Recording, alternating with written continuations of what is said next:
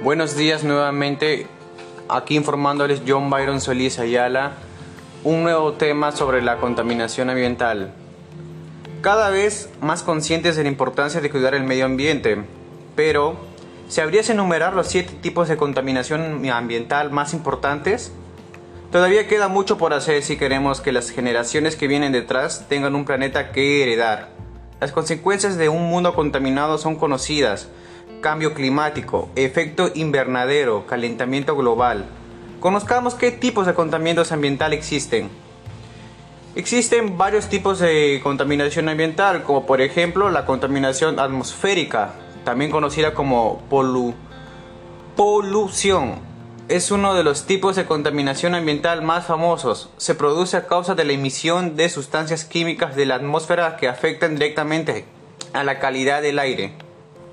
El más conocido es el monóxido de carbono, pero existen otros como el dióxido de azufre y óxidos de nitrógeno. Pero, ¿de dónde se producen estas sustancias nocivas? Básicamente se producen a través de los gases expulsados procedentes de combustibles fósiles, como los liberados por un tubo de escape de un coche. También los desastres naturales como los incendios, la quema de basuras, los gases que liberan las fábricas y los procesos de obtención de energía no limpia, la agricultura y la ganadería intensiva. Otra contaminación es la hídrica. Afecta ríos, fuentes de agua subterránea, lagos y mar cuando se liberan residuos contaminantes. Este tipo de contaminación ambiental afecta directamente a las especies animales, vegetales y también al ser humano, ya que convierte el agua potable en un recurso no apto para su consumo. Siguiente contaminación sería la del suelo. Una vez más, las sustancias químicas de uso común en la agricultura intensiva son las causantes de este tipo de contaminación. Aunque no son las únicas, las baterías de los teléfonos móviles, por ejemplo, las pilas o los vertederos también liberan sustancias nocivas que se filtran en el suelo. Los principales afectados de este tipo de contaminación son las plantas, árboles y cultivos. Siguiente contaminación tenemos la acústica. Si vives en un barrio muy ruidoso, cerca de un aeropuerto, autopistas o de una zona de discotecas, sabrás muy bien de lo que hablamos. La contaminación acústica se produce con cualquier ruido excesivo, ya sea en proporción, frecuencia, tono, volumen o ritmo. La contaminación lumínica se produce especialmente en las ciudades durante la noche y hace referencia a la iluminación artificial excesiva que emiten las poblaciones.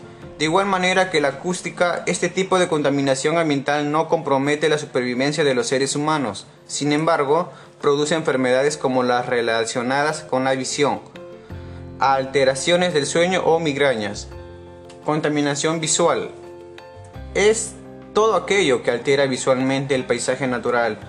Hace referencia a todos los elementos que no son naturales y que nos envían estímulos visuales Puede ser vallas publicitarias, torres eléctricas o minas a cielo abierto. La contaminación térmica, ya seguro que alguna vez los he escuchado, las graves consecuencias que puede tener para el medio ambiente que en la Tierra aumenta su temperatura. Esto está relacionado con el último de los tipos de contaminación ambiental más importantes, la contaminación térmica. El aumento de la temperatura o calentamiento global afecta a los polos y a los glaciares se calcula que Antártida ha multiplicado su deshielo por 4 en los últimos 25 años, lo que está provocando consecuencias muy negativas. Entre las más importantes, la subida de nivel del mar, la alteración del equilibrio de los ecosistemas o cambios en las corrientes marinas y el clima. Tenemos que buscar una ayuda ya nuestro trabajo para poder evitar este tipo de contaminación tenemos que tenemos que trabajar desde, desde abajo. Todos tenemos que tener un enfoque en esto.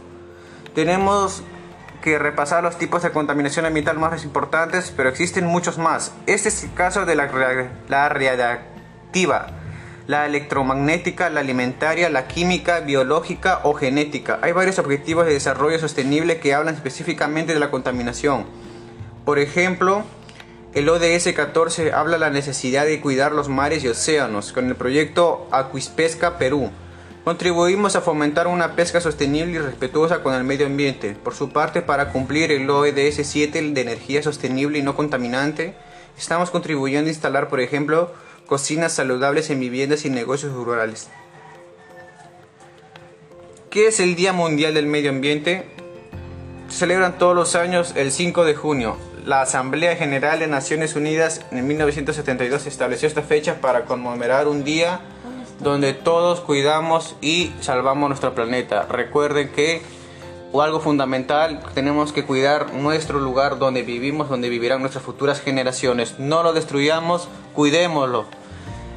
Me despido, que tengan un excelente día. Hasta la próxima.